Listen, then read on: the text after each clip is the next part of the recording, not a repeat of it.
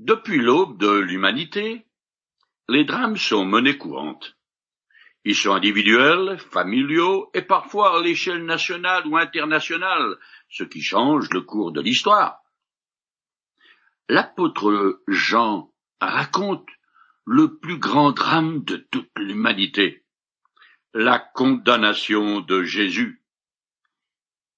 Il a comparu devant deux grands prêtres et les autorités religieuses juives, puis devant Pilate. Ce procès est très détaillé et construit en sept scènes où on voit le gouverneur faisant les allées et venues entre Jésus qui est à l'intérieur du palais et les chefs religieux qui sont au dehors.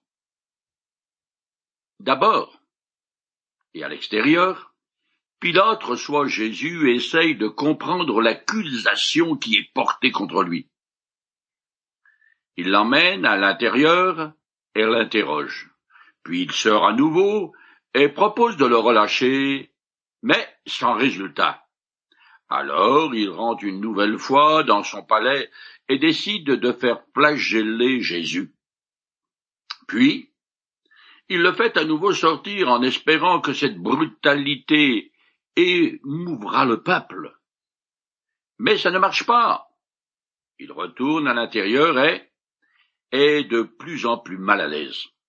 Finalement, il sort une dernière fois et essaie encore de libérer Jésus.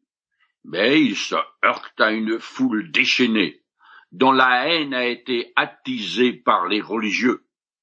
Dans ce procès, Jean montre clairement que Pilate condamne Jésus à mort tout en le sachant et en le déclarant innocent.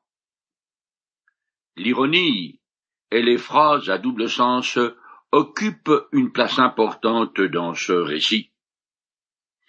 En signe de dérision vis-à-vis des religieux, Pilate présente plusieurs fois Jésus comme leur roi. Et sans le savoir, il proclame la vérité haut et fort. Les accusateurs du Seigneur ont refusé de pénétrer à l'intérieur du palais romain afin de ne pas se souiller rituellement. Par contre, ils respirent la haine et le meurtre. Avant d'aller prendre le repas de fête et manger l'agneau de la Pâque, il faut en sorte que le véritable agneau pascal soit sacrifié. De guerre lasse, le texte dit Pilate le leur livra pour qu'il soit crucifié. À ce moment crucial de l'histoire humaine, Jésus va au supplice. Il est le sacrifice parfait qui va expier mes fautes et les vôtres si vous l'acceptez comme votre sauveur. Pour Dieu, la croix est l'endroit où sa justice implacable a parfaitement été satisfaite et sa sainteté affirmée.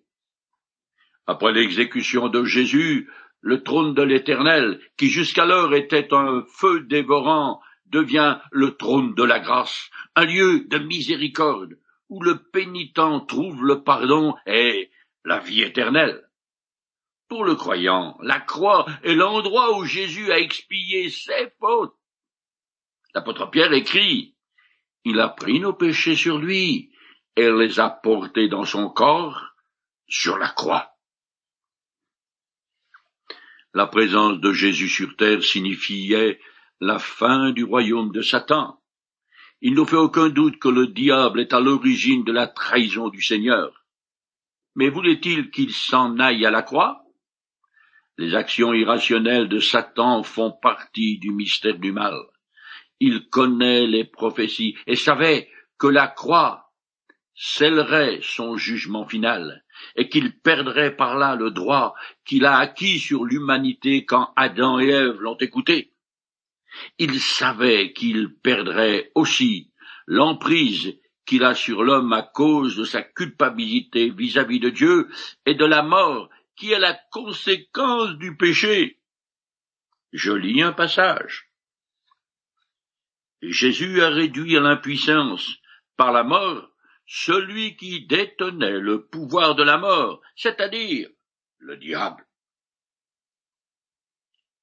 L'œuvre que Jésus a accomplie sur la croix est sans pareil dans tout l'univers, car c'est la pièce maîtresse du plan de Dieu pour racheter une humanité déchue.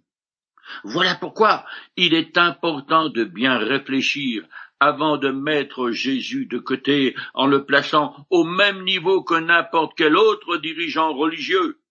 Le Nouveau Testament nous met en garde contre la négligence à l'égard des réalités spirituelles.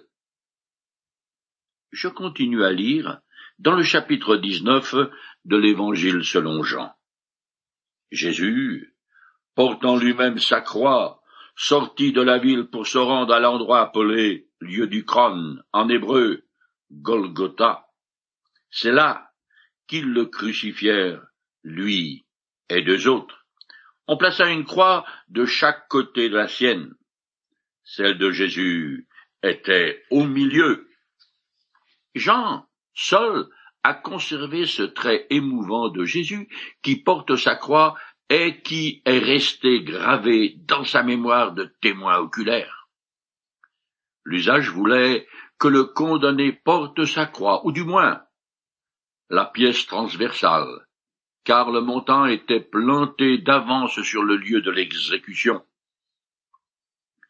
Jésus fut soumis à cette humiliation jusqu'au moment où on la charge sur le dos de Simon de Cyrène. C'est ici qu'on doit méditer la parole de Jésus. Celui qui ne se charge pas de sa croix et ne me suit pas n'est pas digne de moi. La crucifixion de Jésus comprend six scènes. La crucifixion de Jésus comprend six scènes. La crucifixion proprement dite, l'écriteau portant en hébreu, en latin et en grec, Jésus de Nazareth, le roi des Juifs. Troisièmement, le partage de ses vêtements. Les soldats font quatre parts, mais jettent le sort pour sa tunique. Marie et Jean au pied de la croix. Les derniers instants de la mort de Jésus, et sixièmement, sa mort constatée.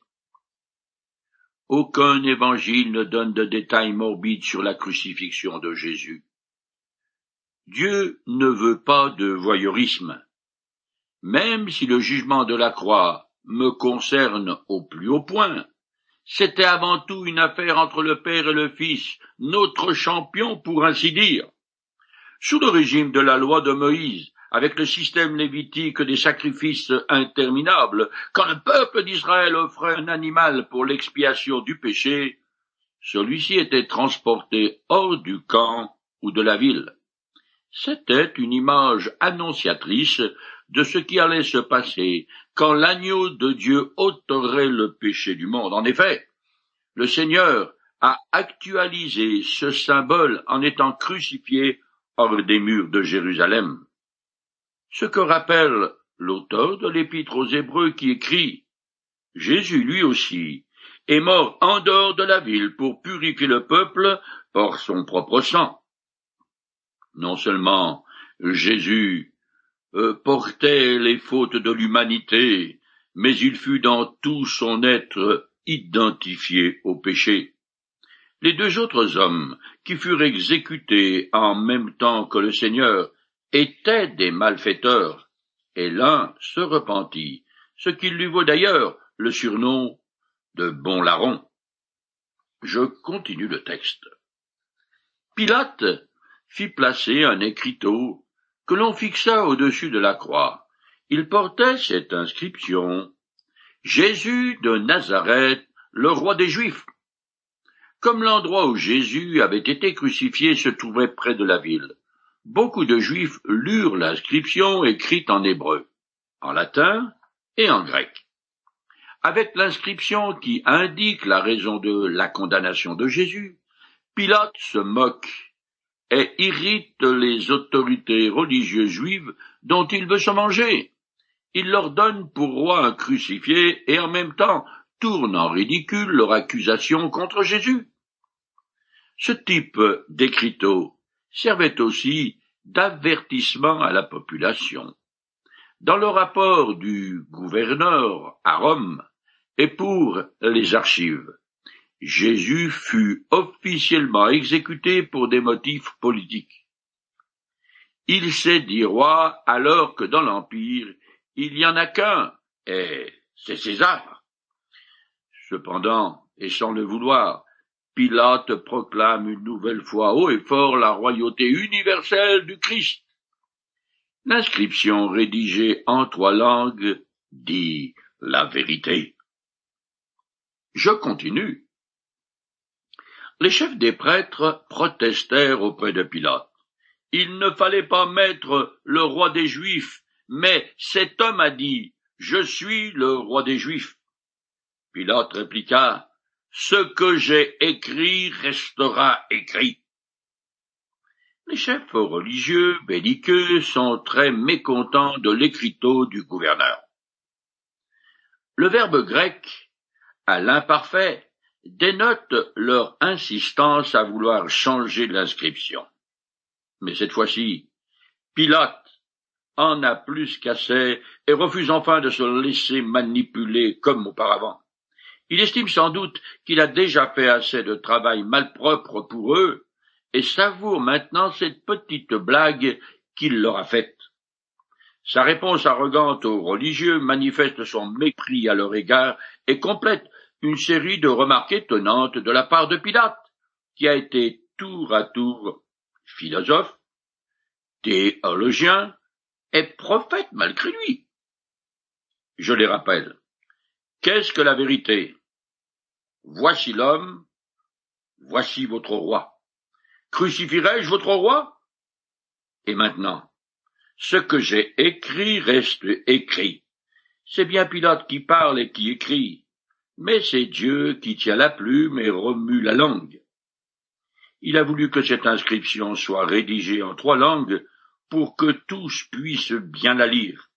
L'hébreu était la langue de la religion, le grec celle de la culture et de la connaissance le latin, celle de la loi et de l'ordre.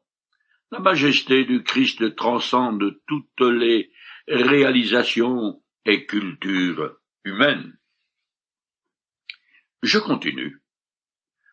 Lorsque les soldats eurent crucifié Jésus, ils prirent ses vêtements et en firent quatre parts, une pour chacun d'eux. Restait la tunique qui était sans couture tissé tout d'une seule pièce de haut en bas. Les soldats se dirent entre eux.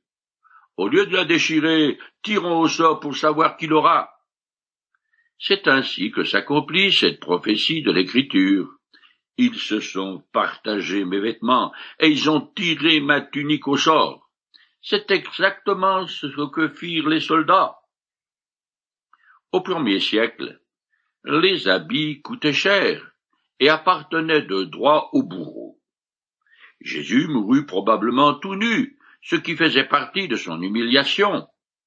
Les soldats accomplissent, sans le savoir, une prédiction d'un psaume écrit par le roi David. Elle est citée par Jean, exactement d'après la traduction grecque de la Septante. Je continue le texte. Près de la croix de Jésus se tenait sa mère, la sœur de sa mère, Marie femme de Clopas, et Marie de Magdala. En voyant sa mère, et à côté d'elle le disciple qu'il aimait, Jésus dit à sa mère, Voici ton fils. Puis il dit au disciple, Voici ta mère. À partir de ce moment-là, le disciple l'a pris chez lui. Jean ne se nomme jamais et il ne mentionne pas son nom, non plus sa mère Salomé, qui pourtant, d'après deux autres évangiles, se tient aussi près de la croix. Ces quatre femmes, qui observent la scène, le cœur brisé par la douleur, contrastent avec l'indifférence cruelle des soldats. À la naissance de Jésus, ses parents l'avaient emmené au temple ou par hasard de Dieu se trouvait le vieux prophète Siméon. Je lis le passage.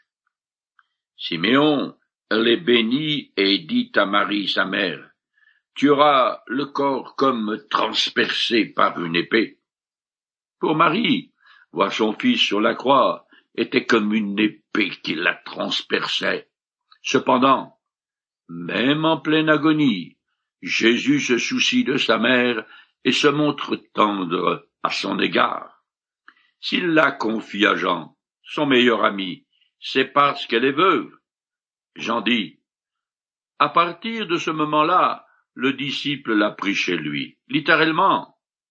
Dès cette heure, qui semble indiquer que Jean a entraîné Marie, la pauvre mère, loin de ce spectacle qui brisait son cœur. Cela expliquerait pourquoi les autres évangiles ne mentionnent pas la présence de Marie parmi les femmes qui ont contemplé de loin la mort du Sauveur. Je continue.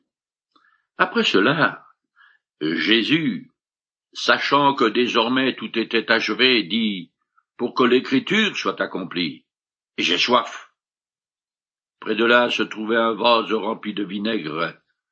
On attacha donc une éponge imbibée de ce vinaigre au bout d'une branche d'hysope, et on l'approcha de la bouche de Jésus. Quand il eut goûté le vinaigre, Jésus dit, Tout est accompli. Il pencha la tête et rendit l'esprit. Jésus a pris la parole cette fois sur la croix. Au dire de Jean, il est très conscient qu'il accomplit de multiples prophéties. Ici, ironie du sort divin, celui qui est l'eau vive dit J'ai soif. La paradoxe est frappante. En prenant ce vinaigre, Jésus accomplit une autre prophétie d'un psaume. Le vinaigre était le breuvage des soldats et des pauvres. La sixième parole de Jésus est Tout est accompli, ce qui est un seul mot en grec. On a retrouvé des reçus d'impôts sur papyrus portant ce verbe, comme ici, à la forme passive, et écrit en travers. Cela signifie que la facture était entièrement payée. Jésus a dit en substance que son œuvre rédemptrice est accomplie, terminé et réussi. Il y a dans ces paroles le sentiment d'une très grande victoire. Et en effet, il a subi le châtiment de la justice de Dieu que vous et moi méritons. Sa mort donne la vie éternelle à des millions d'âmes. Sa dernière parole nous est rapportée par l'Évangile selon Luc qui écrit Alors Jésus poussa un grand cri Père, je remets mon esprit entre tes mains. Après avoir dit ces mots, il mourut. Je continue le texte.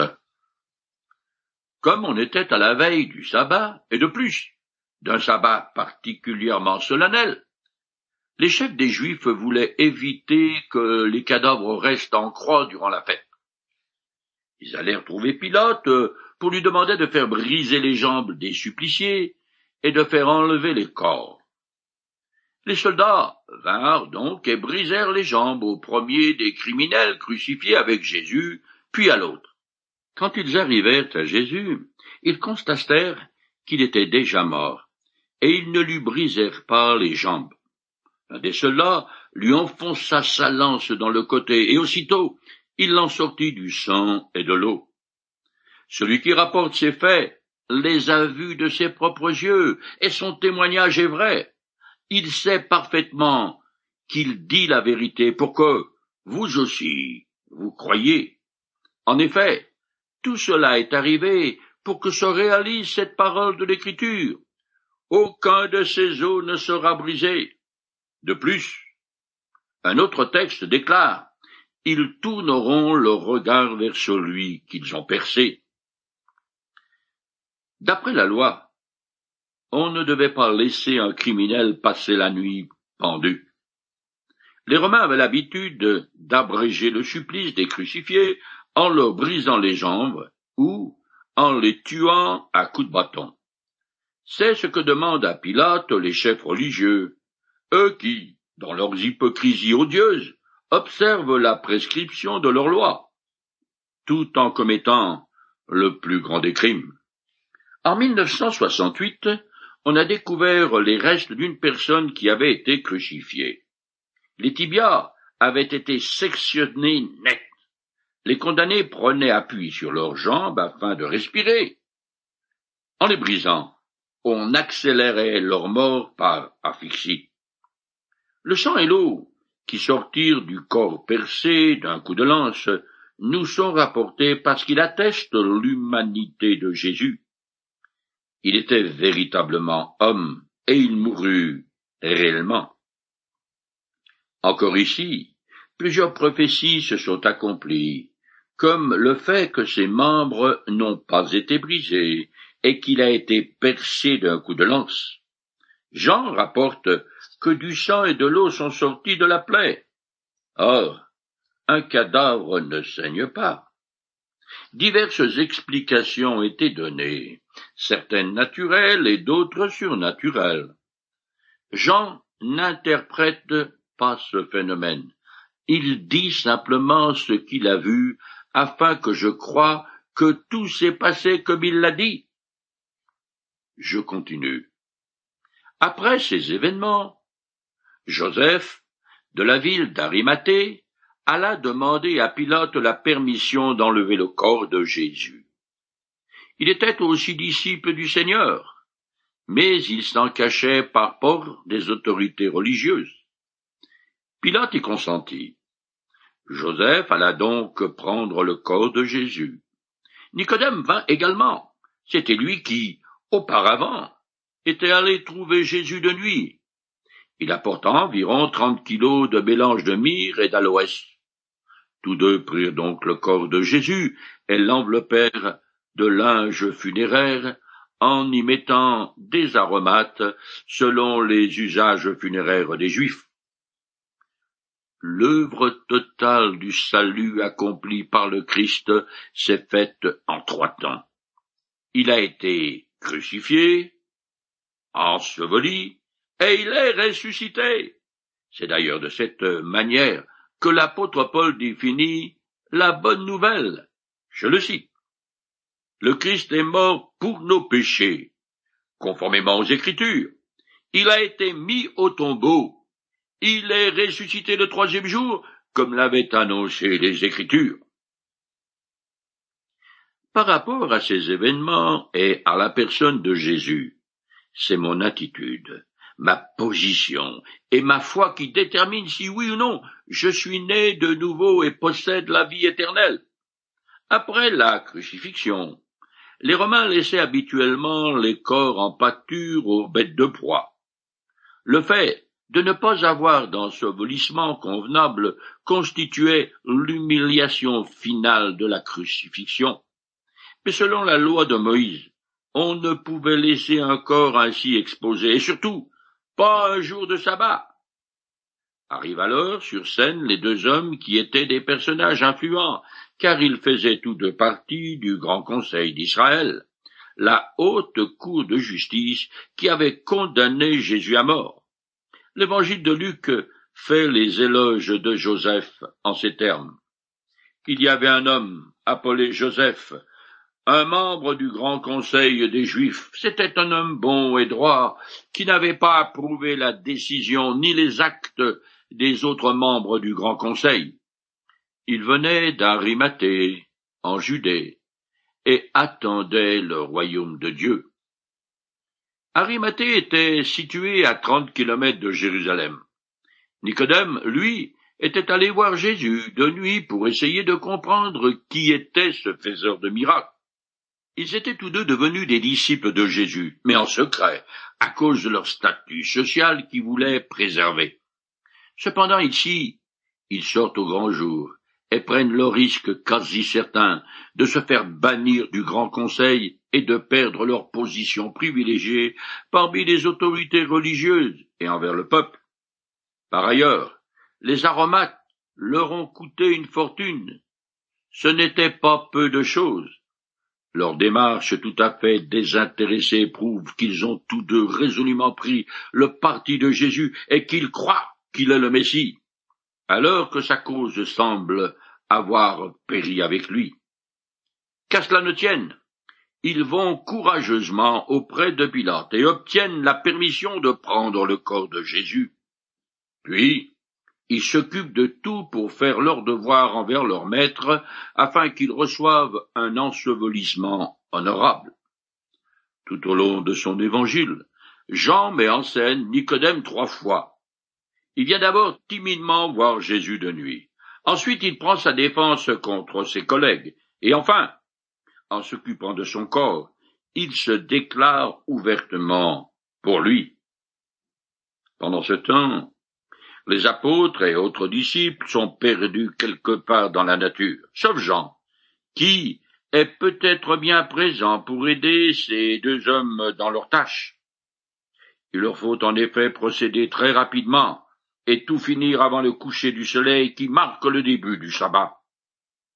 La quantité d'aromates que ces deux hommes l'emploient est considérable et correspond à ce qui aurait été utilisé pour des funérailles royales. Il est bien vrai que quand on aime, on ne compte pas. La coutume de l'époque voulait qu'on lave le corps du défunt, puis qu'il soit complètement enveloppé à l'aide de bandelettes de lin imprégnées de myrrhe et d'aloès. Mais cela ne correspond pas à une momification comme cela se faisait en Égypte, ou pour laquelle il fallait vider tout le sang et retirer les organes du corps. Je finis le chapitre 19. Non loin de l'endroit où Jésus avait été crucifié, il y avait un jardin dans lequel se trouvait un tombeau neuf, où personne n'avait encore été enseveli. Comme c'était, pour les Juifs, le soir de la préparation du sabbat, ils déposèrent Jésus dans cette tombe parce qu'elle était toute proche. La découverte du suaire de Turin a soulevé des controverses. Mais étant donné l'incertitude qui plane encore sur les pratiques d'ensevelissement des Juifs de cette époque, et sur le sens exact de certains mots, il est préférable d'éviter tout dogmatisme.